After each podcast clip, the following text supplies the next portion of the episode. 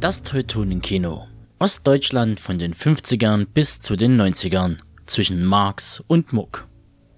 Damit begrüße ich euch zu unserer kleinen Filmfibel mit dem Thema der deutsche Genrefilm in der Deutschen Demokratischen Republik. In unserem ersten Teil wenden wir uns den Polizeiruf sowie dem utopischen Kino und dem Märchenfilm zu. Diese besagten Abschnitte werde ich in den Podcast-Rahmen zur DEFA-Geschichte einbetten. Im zweiten und letzten Teil wiederum werde ich noch auf den Indianerfilm eingehen und nebenbei einen Aspekt anreißen, der die unrealisierten Filmprojekte aufgreift. Letzter Punkt zeigt vor allem, dass nicht nur die Politik ihr Übriges zum Untergang der DEFA beitrug, sondern die Filmgruppen selbst sich das eine oder andere Mal ein Bein stellten. Doch mehr dazu später. Allerdings, bevor es losgeht, geht noch ein Dank an Benedikt Wilken für seinen Science-Fiction-Beitrag vom schweigenden zum staubigen Stern, der kurze Traum der DEFA vom Weltraum. Und nun reisen wir zurück in eine Zeit kurz nach der Beendigung des Zweiten Weltkriegs in Deutschland. Und um genauer zu werden, zum 17. Mai 1946. Und an diesem Freitag äh, wurden wir also die, eine ganze Reihe der damals sogenannten Kulturschaffenden, Schriftsteller, Schauspieler und so weiter nach Potsdam, Babelsberg in die Wilhelmstraße, wo sich das Althoff-Atelier befand, eingeladen. Es sollte ein große, eine große Feier dort stattfinden. Diese Feier bestand darin, äh, dass der DEFA nunmehr von der sowjetischen Militäradministration äh, die Lizenzurkunde für ihre Produktion überreicht werden sollte. In dieser, äh, der, dort also im Restaurant das war ein, die, eigentlich die Kantine des Ateliers, äh, war die, äh, waren Stühle aufgestellt für die Besucher und alles versammelte sich und bis äh, äh, etwa so 100 oder 150 Personen an Tischen und man saß also so, jeder mit seinen Bekannten zusammen. Viele kannten sich von früher her. Und es herrschte also eine ziemlich äh, erwartungsvolle Stimmung. Und in den Tagen, als noch die allerersten Schritte gemacht wurden, zum Beispiel um die Verkehrswege wieder in Gang zu bringen, da haben wir schon angefangen zu erkunden, wie man eine neue Filmproduktion wieder in Gang setzen konnte. Und äh, ich habe ursprünglich gemeint, äh, vielleicht einen Dokumentarfilm oder eine Wochenschau, das, das könnte und sollte und müsste man wohl schnell äh, in Gang bringen. Aber Spielfilm, das würde noch viele Jahre dauern. Und trotzdem haben wir in die Hände gespuckt und versucht, die Produktion so schnell wie möglich in Gang zu kriegen. Und ich war an diesem 17. Mai 1946 selbst sehr erstaunt, dass in so kurzer Zeit die, selbst die Spielfilmproduktion schon wieder in Gang gekommen war. Und mit sehr, sehr großer Hoffnung habe ich äh, an diesem Tag in die Zukunft geschaut. Diese einleitenden Worte spiegeln nicht nur die Aufbruchsstimmung zum damaligen Zeitpunkt wider, Darüber hinaus stammen diese von zwei der vier führenden Direktoren der DEFA, Karl-Heinz Bergmann und Kurt Metzig. Die Gründung Offiziell gegründet wurde die DEFA, wie bereits erwähnt, am 17. Mai 1946 im ehemaligen Althof-Atelier in Potsdam-Babelsberg.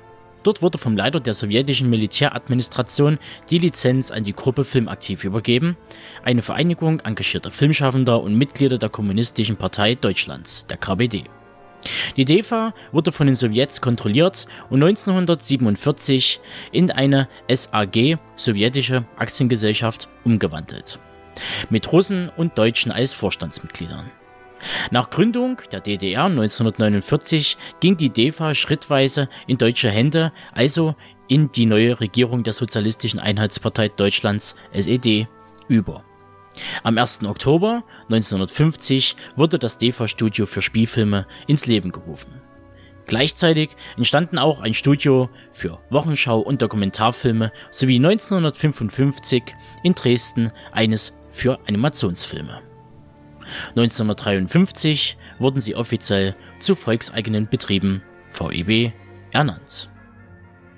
Die Struktur Die DEFA bediente sich der traditionellen Studiostruktur, wie sie auch bei der UFA oder im Hollywood der 1930er Jahre bestand. Jedoch mit einem entscheidenden Unterschied. In Hollywood und sogar in Nazi-Deutschland gab es mehrere konkurrierende Produktionsgesellschaften.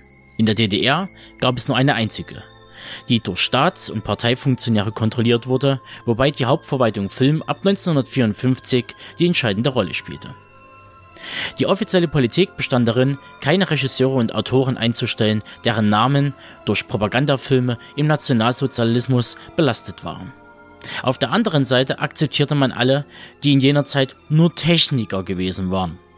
Dass dies allerdings nicht so ganz stimmt, erfahrt ihr jetzt im Abschnitt der Märchenfilmproduktion.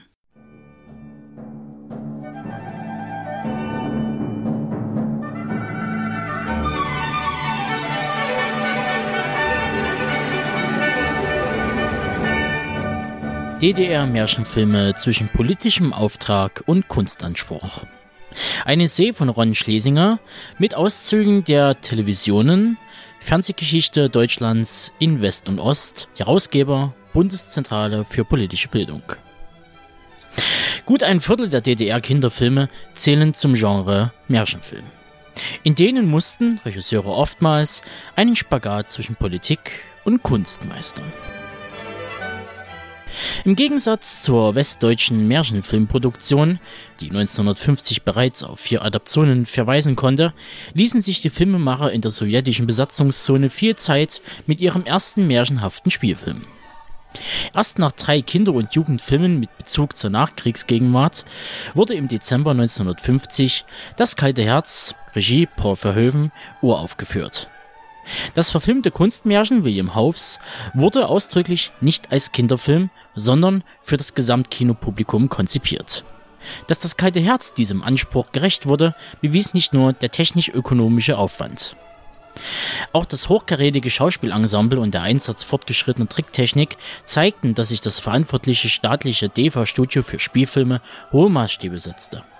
Diese sollten später für die gesamte Märchenfilmproduktion der DDR gelten, wenngleich gerade das kalte Herz im Hinblick auf Stabliste und Ästhetik ausdrücklich nicht an seiner humanistischen Intention noch an das NS-Kino erinnerte. Paul Verhoeven war einer der produktivsten Regisseure von Unterhaltungsfilmen im Dritten Reich. Und Kameramann Bruno Monti hatte zuvor an NS-Propagandastreifen wie Kolberg von 1945 mitgewirkt. Die 1950er Jahre vielseitig und experimentell.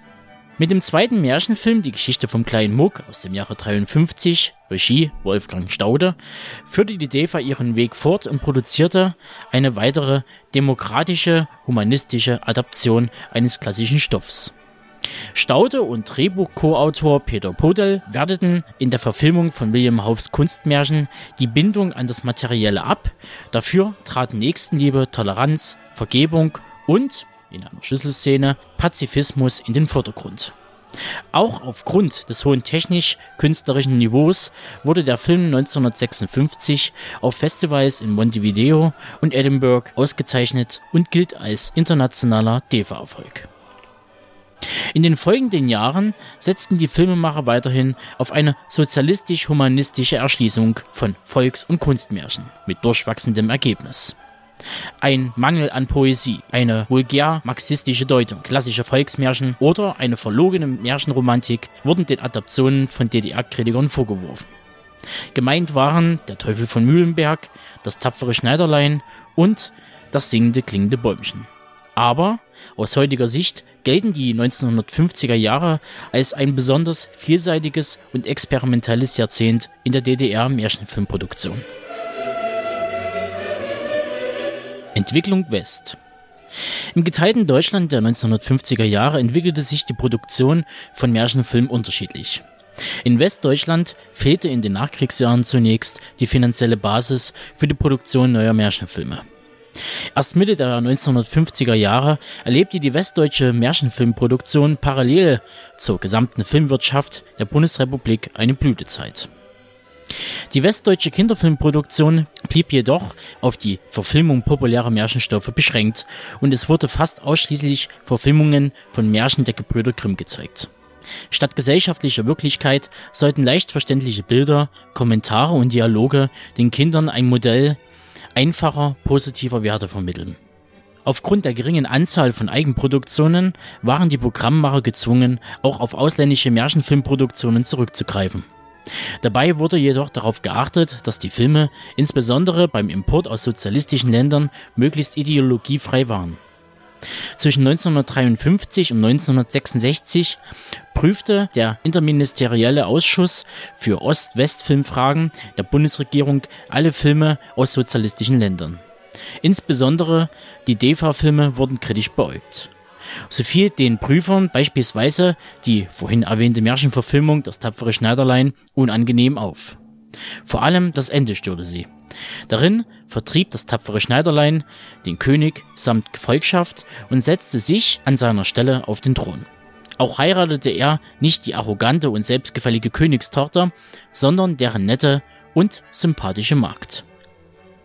In der Zeit von 1949 bis 1989 realisierte die westdeutsche Filmproduktion rund 38 Filme, von denen wiederum 10 Produktionen nur Aufgüsse bereits verfilmter Stoffe darstellen.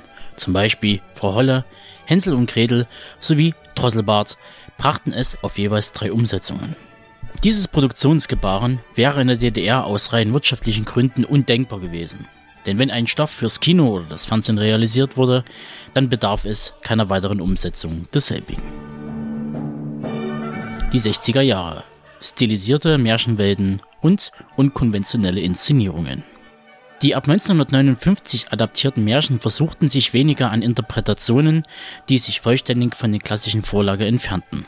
Vielmehr wurden vorhandene sozialkritische Elemente in den Märchen unaufdringlich und behutsam verstärkt. Beispiel hierfür wäre das Feuerzeug von 1959, entstanden unter der Regie von Siegfried Hartmann. Zudem blieb die Neugier an neuen Wegen der Inszenierung erhalten. Die Regisseure ließen sich von Theaterinszenierungen inspirieren. Das Zaubermärchen von 1960 oder Rotkäppchen von 1962. Einen Schritt weiter gingen Gottfried Golditz und Walter Beck in Frau Holle und König Drosselbart. Eine stilisierte Märchenwelt in der Filmarchitektur brach mit bisherigen Sehgewohnheiten und fokussierte den Blick auf das Figurenensemble, ihre Charaktere und Wandlungen. Beck ging in seinen nachfolgenden Adaptionen diesen Weg konsequent weiter. Zum Beispiel in Dornröschen, Der Prinz hinter den sieben Meeren oder Der Bärenhäuter. Eine Zäsur in der DDR-Märchenfilmproduktion war Rainer Simons Wie heiratet man einen König von 1969. Das Debüt des damals 28-jährigen Regisseurs, das auf das Grimmische Märchen Die kluge Bauerntochter zurückging, wirkte im Vergleich zu bisherigen DDR-Märchenfilmen frisch, modern und unkonventionell. Die 1970er Jahre. Märchenfilme für das Fernsehen der DDR. Auch die deutsch-tschechische Co-Produktion Drei Haselnüsse für Aschenbrödel sah sich einer neuen, moderneren Grundtendenz in der Märchenadaption verpflichtet. Mit Erfolg. Fast zeitgleich produzierte das DEFA-Studio für Spielfilme den ersten Märchenfilm im Auftrag des Fernsehens der DDR. Der kleine und der große Klaus von 1971, Regie Celino Bleiweiß. Bis 1990 sollten weitere folgen. Dabei fanden erstmals auch weniger bekannte Vorlagen filmische Beachtung, wie zum Beispiel Die Schwarze Mühle, ebenfalls Celine Bleiweiß, nach einer Erzählung von Juri Bresan, Die Regentrude, verfilmt von Ursula Schmenger, nach einer Novelle von Theodor Sturm, oder Die Geschichte vom Goldenen Taler, Regie Bodo Fürneisen, nach einem Märchen von Hans Fallada. Dass die DEFA eine Grimmsche Vorlage auch als Märchenfilmkomödie mit burlesken Elementen umsetzen konnte, bewies Regisseur Egon Schlegel mit Wer reißt denn gleich vom Teufel aus? Eine Adaption von Der Teufel mit den drei goldenen Haaren. Aber bei allen komischen und grotesken Einlagen, die der Film bot, wies die Kritik auch auf eine subtil pro-militaristische Grundhaltung in einigen Handlungssequenzen hin. So verteidigt sich der Held mit einer Stalin-Orgel gegen Kanonenkugeln, die vom König auf ihn abgefeuert werden. Einem durchweg humanistisch-pazifistischen Grundgedanken sah sich hingegen das blaue Licht von Iris Gusner verpflichtet. Der König wird hier nicht mit Waffen besiegt, sondern mit Hilfe des Wunderlichts einfach weggepustet. Die 80er Jahre. Von der vertauschten Königin zum Eisenhans. Anfang der 1980er Jahre nutzten die DEFA-Drehbuchschreiber neben den klassischen Grimmschen Märchen beispielsweise eine Vorlage des russischen Dichters Andrei Platonow in Die vertauschte Königin von Dieter Scharfenberg. Daneben ging Kritter von Ratten zu Haus bei uns, produziert von Jürgen Brauer, auf einen Roman von Bettina und Gisela von Arnim zurück. Dass das nicht zu Lasten der Adaption ging, bewies vor allem der letztgenannte Film, der in seinem Szenenbild ein Feuerwerk an Ideen und Einfällen zündete und das Romantikmärchen in der Dialogführung erfrischend modernisierte. Ab 1986 orientierte sich das DEFA-Studio für Spielfilme dann wieder zunehmend an den Volksmärchen der Brüder Grimm. Sechs von sieben Adaptionen gingen auf die Vorlagen der Brüder zurück. Doch meist waren es nur Motive oder einzelne Figuren, derer sich die Drehbuchschreiber bedienten. Denn auch in diesen Märchenfilmen wurde die Tendenz der Interpretationen von der Betonung und Herausarbeitung einzelner für die Gegenwart bedeutsamer historischer, sozialer und moralischer und psychologischer Aspekte konsequent weiterverfolgt. Beispielsweise der Film Jorinde und Joringel von 86 in dem die Vorlage zu einem Plädoyer für Frieden und Antimilitarismus weiterentwickelt wurde. Oder Eisenhans von Karl-Heinz Lotz aus dem Jahre 1988. Ein noch bei den Grimms motivloser, wilder Mann, der braun am Leib war, wie rostiges Eisen, wurde hier zu einer Figur des Gleichgewichts zwischen Mensch und Natur stilisiert. Und dieser sollte auch einer der letzten Defa-Märchenfilme werden. Tja, und alles weitere zum Thema Märchenadaption erfahrt ihr auf www.märchenimfilm.de. Und damit kehren wir zurück zur DEFA-Chronik.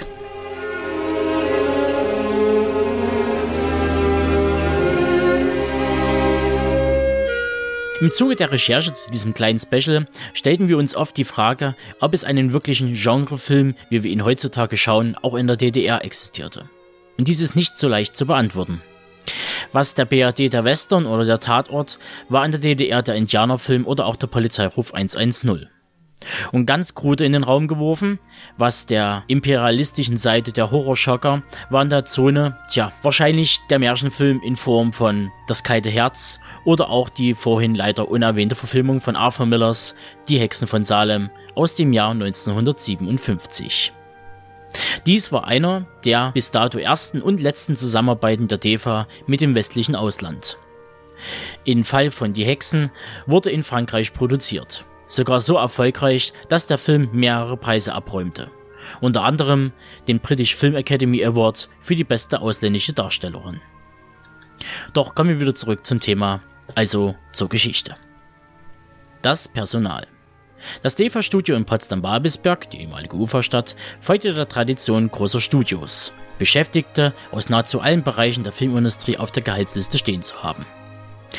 Da zu nennen wären Autoren, Regisseure, Szenografen, Kameraleute, Techniker, sogar ein Schauspielensemble führte zu einem hohen Standard handwerklichen Könnens, besonders im Bereich des Szenenbildes, wo die alte deutsche Tradition von Meister und Lehrling fortgesetzt wurde. Andererseits wurde die künstlerische Freiheit und der Mut zum Risiko eingeschränkt. Ideen, Szenarien und Drehbücher unterlagen einer langen Reihe von Überprüfungen durch Studio- und Parteifunktionäre. Das DEFA-Signet ist mit einer Reihe prägender und bedeutender Regisseure verbunden. Unter ihnen Frank Bayer, Wolfgang Staude, Kurt Metzig, Konrad Wolf, Volker Köpp sowie Barbara und Winfried Junge. Gleichwohl war es schwierig, Regisseur zu werden, ohne einem strikt vorgegebenen Weg zu folgen zu dem auch der Besuch der Filmhochschule in Babelsberg gehörte, die 1954 als Deutsche Hochschule für Filmkunst gegründet worden war. Zugleich gelang es der DEFA, viele bedeutende Schriftsteller des Landes für die Filmarbeit zu interessieren. Christa Wolf, Klaus Schlesinger, Fritz Rudolf Fries, Günter Kunert und Franz Fürmann. Andere, Günter Rüger, Jurik Becker, Ulrich Plenzdorf, Helga Schütz und Regina Kühn waren freie oder festangestellte Drehbuchautoren. Da die DEFA auf eine große Auswahl von ausgezeichneten Darstellern, vor allem aus der Ostberliner Bühne, zurückgreifen konnte, brachte sie erstklassige Filmschauspieler hervor, von denen einige, wie zum Beispiel Manfred Krug, Armin Müller-Stahl und Jutta Hoffmann, beliebte Stars wurden und es auch nach ihrer Übersiedlung in den Westen blieben. Der populärste ostdeutsche Star war wohl Erwin Geschonek, der als Kommunist Emigration und nach der Auslieferung durch die UdSSR an die Nazis einige Jahre KZ-Haft erlitten hatte und nach dem Krieg mit Bertolt Brecht am Berliner Ensemble zusammenarbeitete. Er benutzte einige Male seinen Einfluss, um verbotene Filme, seine eingeschlossen, doch frei zu bekommen. Und Freiheit, wie Frieden, war ein großes Thema in der DDR-Filmproduktion. Natürlich unter der Rahmenbedingung eines sozialistischen Lebensgefühls und einer gehörigen Portion Fortschrittsglaube, begünstigt durch die Aufbruchsstimmung in den 50er und 60er Jahren. Und das beste Vehikel, um all diese Punkte auf die Leinwand zu bringen, war schlicht und einfach die Science Fiction oder wie es in der DDR hieß, der utopische Film. Und wo im Westen ganz klar die Unterhaltung im Vordergrund stand, fiel im Osten das Augenmerk auf eine wissenschaftliche Ausrichtung der Utopie. Doch mehr dazu in Benedikts Ausflug zu den Sternen. Mich beschäftigt vor allem ein Problem. Warum schweigt die Venus?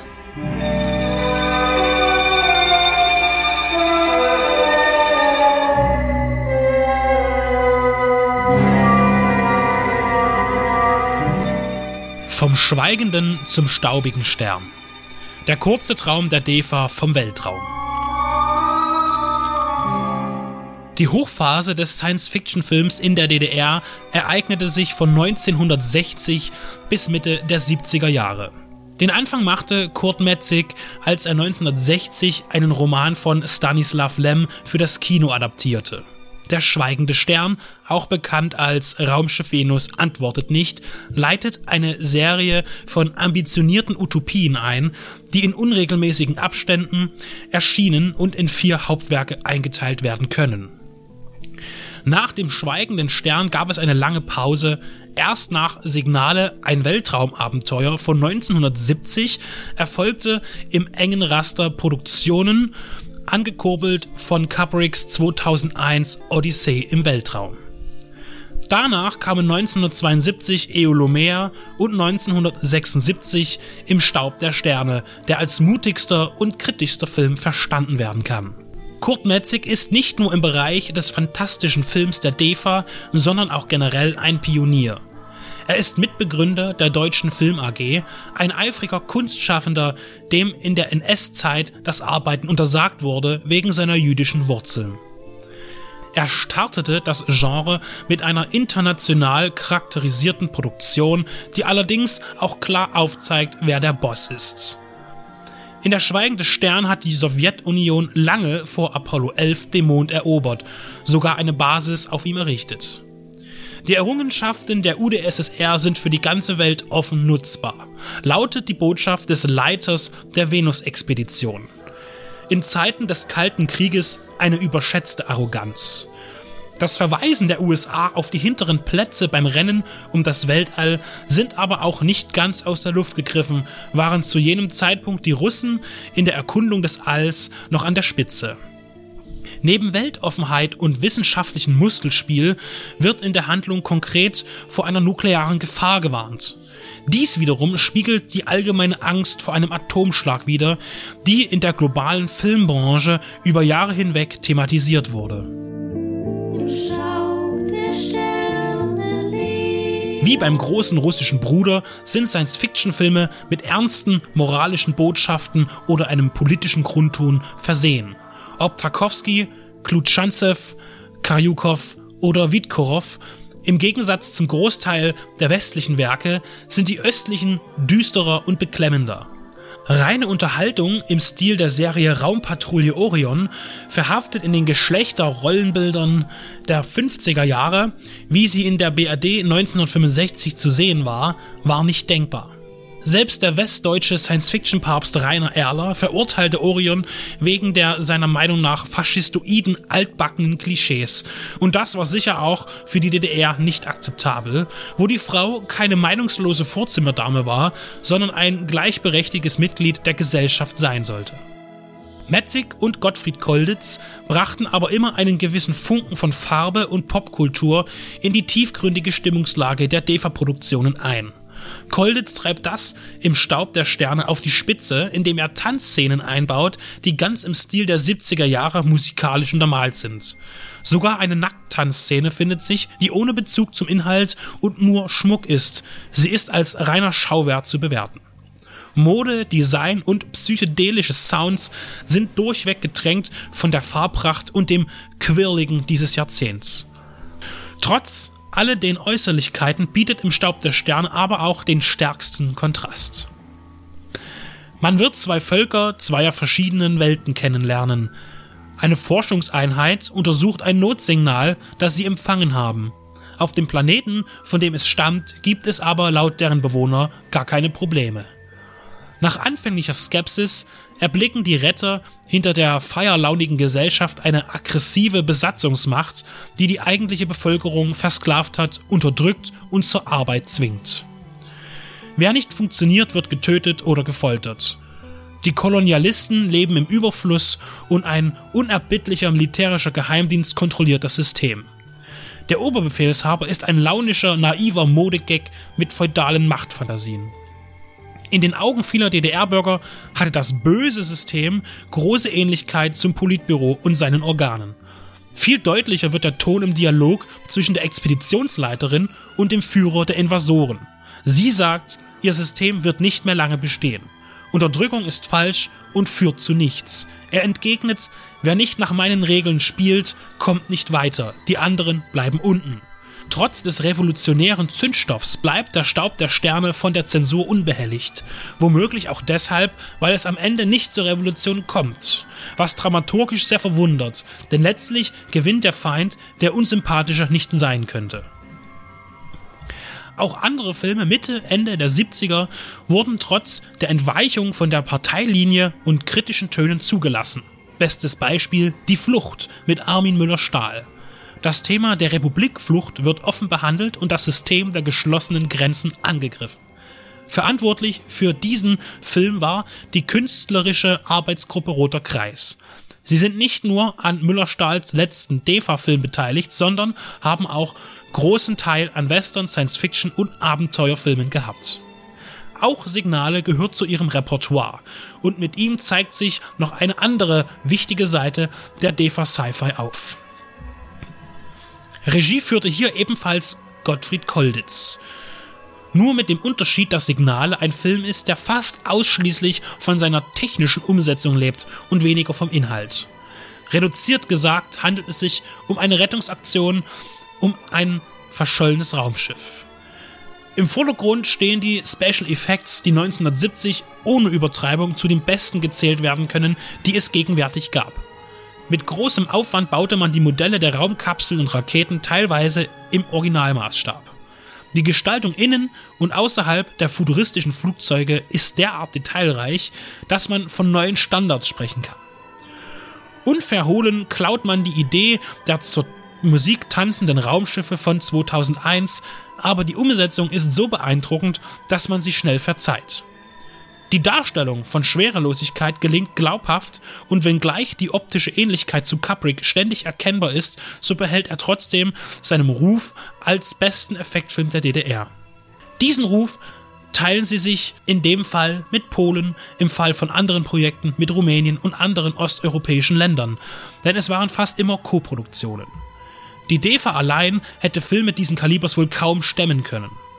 Außerdem bescherte die Zusammenarbeit eine Vielfalt an Darstellern, die das Publikum gerne sah und die sehr beliebt waren.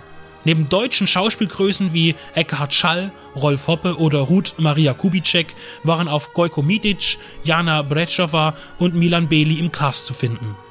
Auch landschaftlich boten sich ostwärts reichhaltige Kulissen mit breiten Sandstränden, Wüsten und Palmen. Anfang der 70er Jahre hätte die DEFA ihre Technik aufstocken müssen, um Special Effects erstellen zu können, die international mithalten können.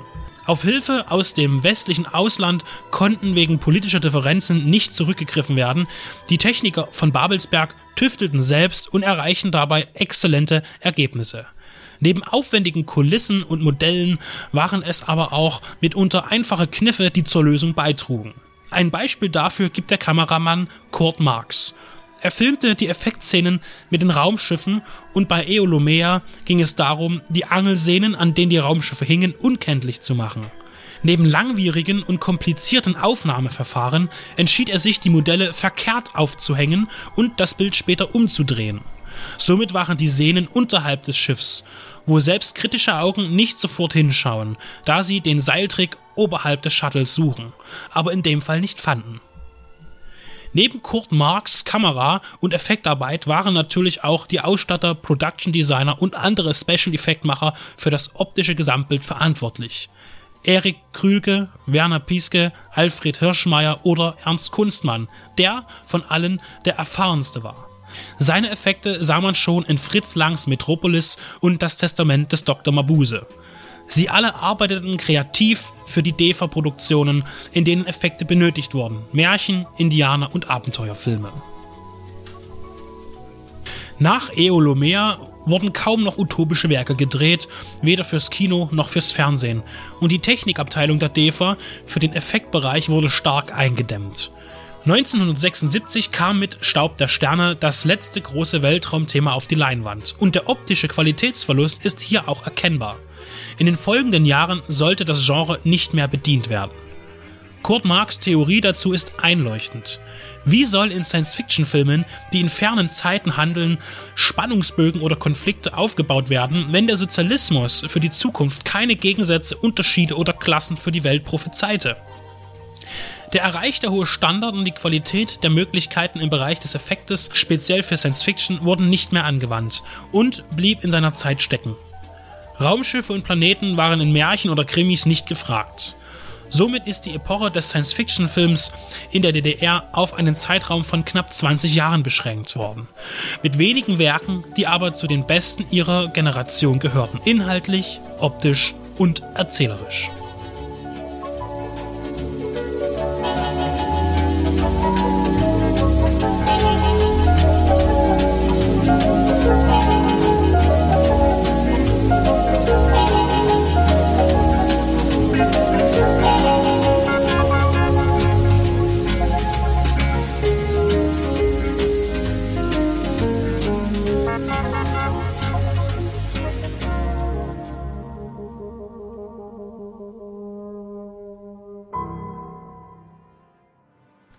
Die Filme. Die DEFA produzierte über 700 Spielfilme, darunter ca. 150 Kinderfilme, während für das Fernsehen von 1959 bis 1990 über 600 Spielfilme hergestellt wurden. Zudem entstanden ungefähr 750 Animationsfilme und ca. 2250 Dokumentar- und Kurzfilme sowie Wochenschauen, wobei sich vor allem der Dokumentarfilm zu einem bedeutenden Sektor entwickeln konnte. Die erste DEFA-Produktion war zugleich der erste deutsche Nachkriegsfilm. Wolfgang Staudes, Die Mörder sind unter uns, kündigte 1946 eine langjährige Politik der DEFA an. Es ging darum, stilistisch wie inhaltlich und ideologisch auf das Propagandakino Nazi-Deutschlands zu reagieren, was vor allem in weiteren früheren Klassikern der DEFA erfolgreich gelang. Die folgenden Jahrzehnte brachten sehr unterschiedliche Entwicklungen innerhalb der auf der Einheitlichkeit ausgerichteten DEFA. So kam es neben der durchgängigen Produktion von Unterhaltungsfilmen unter anderem zu Produktionen im Stile der sozialistischen Realismus, zu Märchen- und Literaturverfilmungen, zu dezidiert antifaschistischen Filmen, zu politisch unterfütterten Indianerfilmen, aber auch zu zeit- und gesellschaftskritischen Produktionen, die zu Konflikten und Verboten führten. Weitere Versuche wie der dokumentarische Spielfilm folgten unterstützt von der Hoffnung auf eine liberalere Kulturpolitik durch die Machtübergabe von Walter Ulbricht an Erich Honecker im Jahre 1971. Schließlich jedoch blieb die erzwungene Tendenz vorherrschend, Kritik an politischen und sozialen Verhältnissen zu vermeiden oder zu verschleiern. Ein gutes Beispiel hierfür war die über die Landesgrenzen hinaus populäre Krimireihe Polizeiruf 110 oder der Versuch einer Alternative zum westdeutschen Tatort.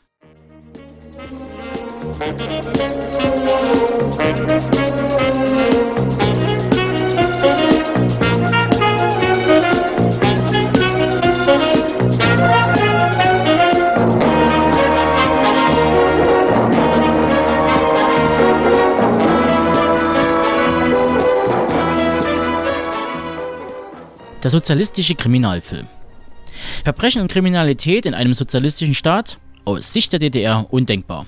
Doch wie passt dann eine Krimiserie ins Fernsehprogramm der DDR? Die Fernsehreihe Polizeiruf 110 entstand innerhalb des Fernsehens der DDR in einer eigens dafür gegründeten Abteilung. Drei Gründe dürften entscheidend für die neue Serie gewesen sein. Erstens fehlte seit Einstellung der Blaulichtserie die entsprechende Programmfarbe. Zweitens brachte die ARD mit dem Tatort seit November 1970 das DDR-Fernsehen in Zugzwang und drittens reagierte das Staatsfernsehen auf den achten Parteitag der SED im Frühjahr 71. Dort hatte Erich Honecker als neuer erster Mann im Staate nicht mit Kritik gespart am Fernsehen und unterhaltsamere und spannendere Programmangebote gefordert. Erfolgreich und pädagogisch. Im Juni 1971 wurde der Fall Lisa Murnau ausgestrahlt, der erste Polizeiruf 110. Schon bald erreichte die Resonanz der neuen Serie Höchstwerte. Die Zuschauerbeteiligung lag im Durchschnitt bei 50 Prozent. Die Fernsehmacher bekamen viele Zuschriften. Oft wendeten sich die Zuschauer auch mit der Bitte um Rat und Hilfe an die Fernsehleute. Zu jeder Sendung wurden Foren veranstaltet. Dann gingen Regisseure, Autoren, Dramaturgen und Darsteller in Betriebe oder Schulen, um über Kriminalität im Allgemeinen und die Filminhalte im Besonderen zu diskutieren. Der Polizeiruf war der Exportschlager des DDR-Fernsehens. In vielen Bruderländern lief die Serie im Kino und im Fernsehen. Und selbst für die dritten Programme der ARD wurden Rechte verkauft. So wurde der Polizeiruf auch ein Devisenbeschaffer. Überkommene Verhaltensweise. Kriminalität wurde in der DDR als Überbleibsel eines alten, eigentlich überwundenen Systems angesehen.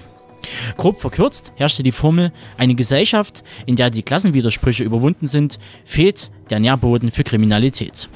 Konflikte müssen nicht mit krimineller Energie ausgetragen werden, sondern lösen sich nur durch den guten Einfluss des Kollektivs.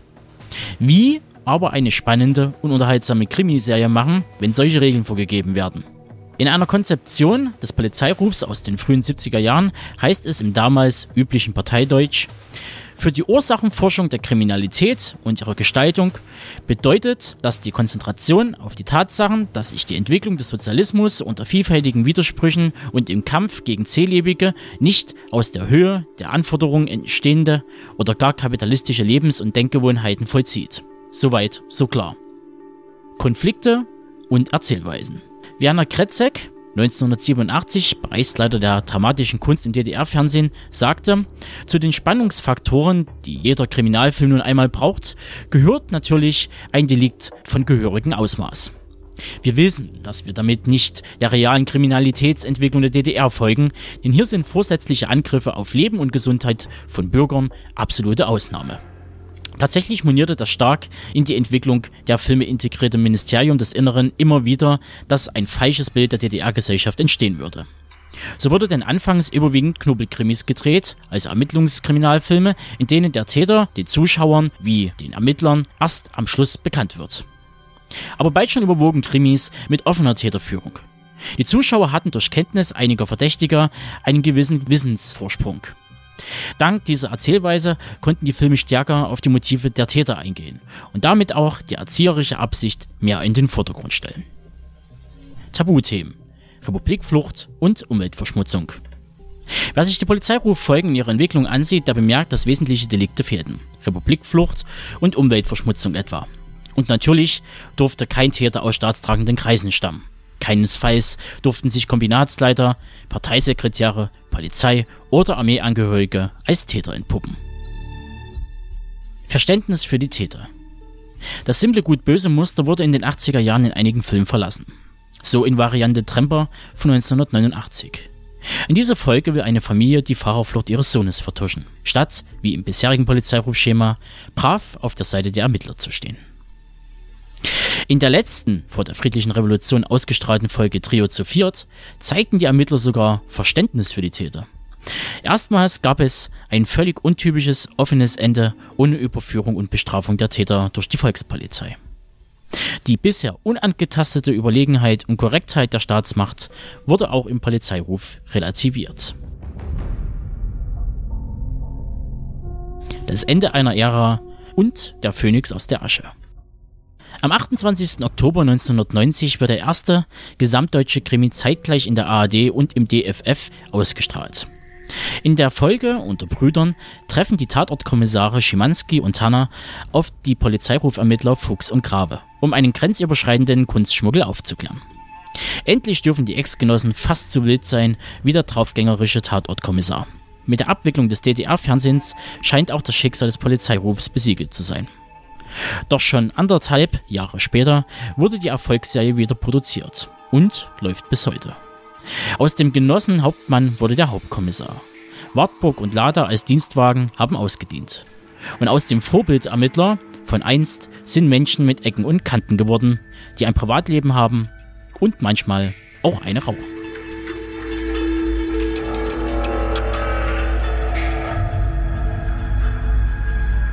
Und damit wären wir am Ende des ersten von zwei Podcasts zum Thema deutscher demokratischer Genrefilm angelangt. Und falls euch dieses Thema interessiert, dann schaltet auch beim zweiten Teil ein, wenn es sich dann um den Indianerfilm und seinen Star Golgo Midic und das Thema des unrealisierten Films dreht. Und bis dahin, macht's gut.